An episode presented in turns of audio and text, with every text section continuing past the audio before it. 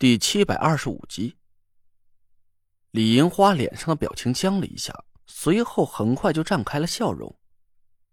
嘿呦呦，我的蓝果果，人家是银花哦，你啷个是连人家都不认得了呢？你好没得良心哦！亏得人家还等你整整二十八年，你勾搭着中州那个狐狸精，就把人家给玩干净了噻。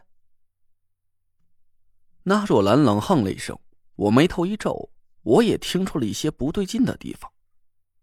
没错，这确实就是李樱花的声音，无论是语音还是语调，都和那道勾人心魄的甜蜜声音别无二致。但是，我突然想起来了，前两次我差点就被魅惑之术迷乱了心智，我听见的那道声音说的每一个词儿，我都能明白。但今天在火山口两次听到了这个声音，我却感觉有点莫名其妙。怎么好像有些很奇怪的词汇，我从来就没听到过。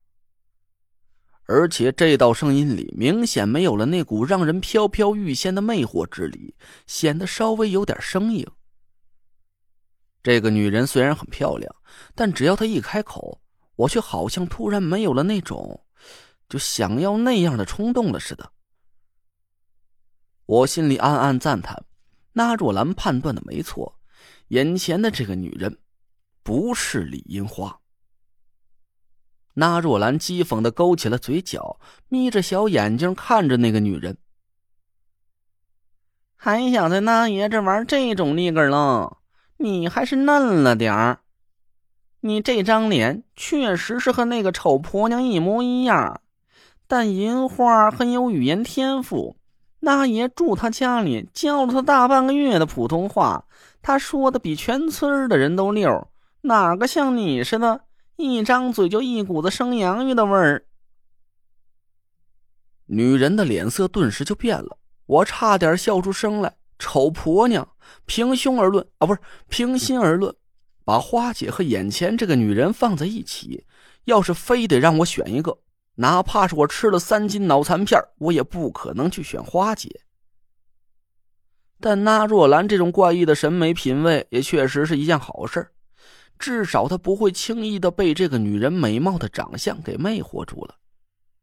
女人的眉毛慢慢皱了起来，我心脏一跳，赶紧把眼光从她的脸上挪开。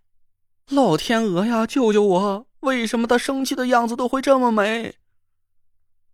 好在这个女人似乎是真的不会魅惑之术，不然就以我现在这点法力，这时候早就干出什么没出息的事儿了。那若兰继续刺激着那个女人说道：“好歹那爷也在苗疆溜达了一大圈了，你还欺负那爷不懂行呢？苗疆女子的配饰都是纯银打造的，你这一身金灿灿的，什么玩意儿啊？”嘿，我瞧瞧，哟，还是真货，还不是某宝上二十块钱一斤的便宜玩意儿。你可真够舍得下本的。女人的脸色顿时就气得煞白，她猛地一挥手，我们几个人吓了一跳，赶紧往后倒退了几步，生怕脚底下又突然出来一个大洞。女人迟疑了一下，慢慢的放下了胳膊，脸上又恢复了笑容。模样长得丑是丑着一点，脑瓜倒是灵光的很哦。好，人家就不扯谎了，我确实不是银花那个憨娃儿。我和纳若兰对看了一眼，一起松了口气。既然这个女人亲口承认了她不是李银花，那我也就不必再去忌惮她的法术了。纳若兰心里是怎么想的，我拿脚趾头都能猜出来。只要他不用和眼前这个女人洞房花烛，他当然是乐得鼻涕泡都能吹到脑门上。但我听这个女人的口气，她好像是和李银花很熟悉。我对着那个女人一皱眉，说道：“你把李前辈杀掉了，用生魂占据了他的身体。”女人嗤笑了一声，朝我抛了个媚眼儿，啊，不，应该是翻了翻白眼儿。切。银花那个憨娃儿，守在家里苦等这个负心汉子，可他就是不肯回来。后来他又找陈瞎子给他做主，陈瞎子骗到他杀了一个村子的人，你这个不长眼睛的却活了下来。后来银花被天谴折磨了整整十年，眼看着就要死了，陈瞎子又来到家里救了他一命。那个女人的这番话让我眼珠子越瞪越大。我师傅去过苗疆，还救了李银花一命。我不敢置信的扭头看着纳若兰，她轻轻的朝我摇摇头，看来她也不知道师傅曾经有过这段过往。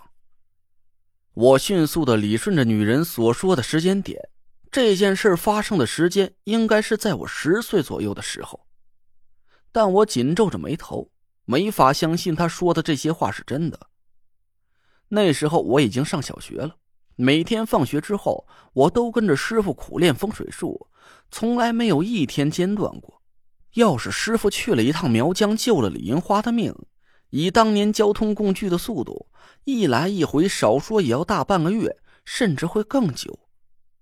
但我却一点也想不起来师傅曾经离开过家。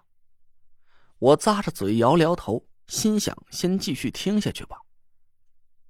师傅的本事，我到现在也摸不着个底儿，也可能是他用了什么法术，给我制造出什么幻象也说不定。你撒谎！唐果儿突然对那个女人喊了一声：“那爷和陈建贝有什么关系？他的婚事怎么会去找陈建贝做主？明明就是你杀了李银花！那爷，你可别上他的当！”女人愣了一下，说。怎么？你不知道他是陈？好，是这样。我赶紧截住了女人的话头，对唐果儿含糊了几句。那爷的师傅和我师傅有点渊源，那时候的师傅死，死活不愿管这事儿，所以我师傅算是那爷的长辈。李前辈这么做也不算是没有道理。哦，唐果儿也没再多疑心。那女人深深的看了我一眼，嘴角微微一扯。我生怕他再说出我和纳若兰的关系，赶紧岔开了话题。那我师傅是怎么救了李前辈的？嘿，说是救命，其实和杀人也没得太大区别了。女人轻轻笑了一声，但声音里却充满了苦涩。陈瞎子说：“银花那个憨娃杀孽太重，触犯到天条。”本来是非死不可的，想要救活银花，必须找到一个同年同月同日同时出生的人，阴魂入阳体，阴体在阳魂，这个样子两个人都可以活下来，但两个人却都会变成……我心里已经脱口而出：“活死人！”那女人微微一愣，轻轻冷笑了一声。狼哥，陈瞎子没把这门本事传给你。活死人是阳体阴魂，另外一个阴体阳魂的是死活人。这句话一出口，我们几个人顿时就目瞪口呆，硬生生的一起打了个寒战。说通了，眼前发生的一切都说得通了。